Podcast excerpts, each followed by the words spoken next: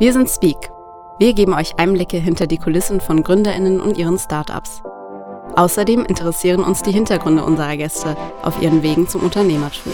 Was genau hat dich denn in diesen ersten Jahren, also in dieser Uni-Zeit, geprägt oder geformt? Oder um es mit den Worten von unserem Gast und der Share-Gründerin Iris Braun zu sagen. Wofür diese Orte aber fantastisch sind, ist, um äh, engagierte Leute zu treffen, die gerne große Ideen wälzen. Dabei kommen auch unbequeme, aber wichtige Fragestellungen in Bezug zur Gesellschaft auf. Ja, das, das, hört sich für mich sehr, sehr dystopisch auch an für die Zukunft, weil irgendwo bleibt die Forschung dann ja auch hängen. Wir werden darauf zu sprechen kommen, wie die Ideen von Unternehmensgründungen entstanden sind und sie umgesetzt wurden, denn ich glaube, äh, die beste Idee wird nicht gewinnen, sondern oft gewinnt die Idee, die äh, am besten erzählt wird.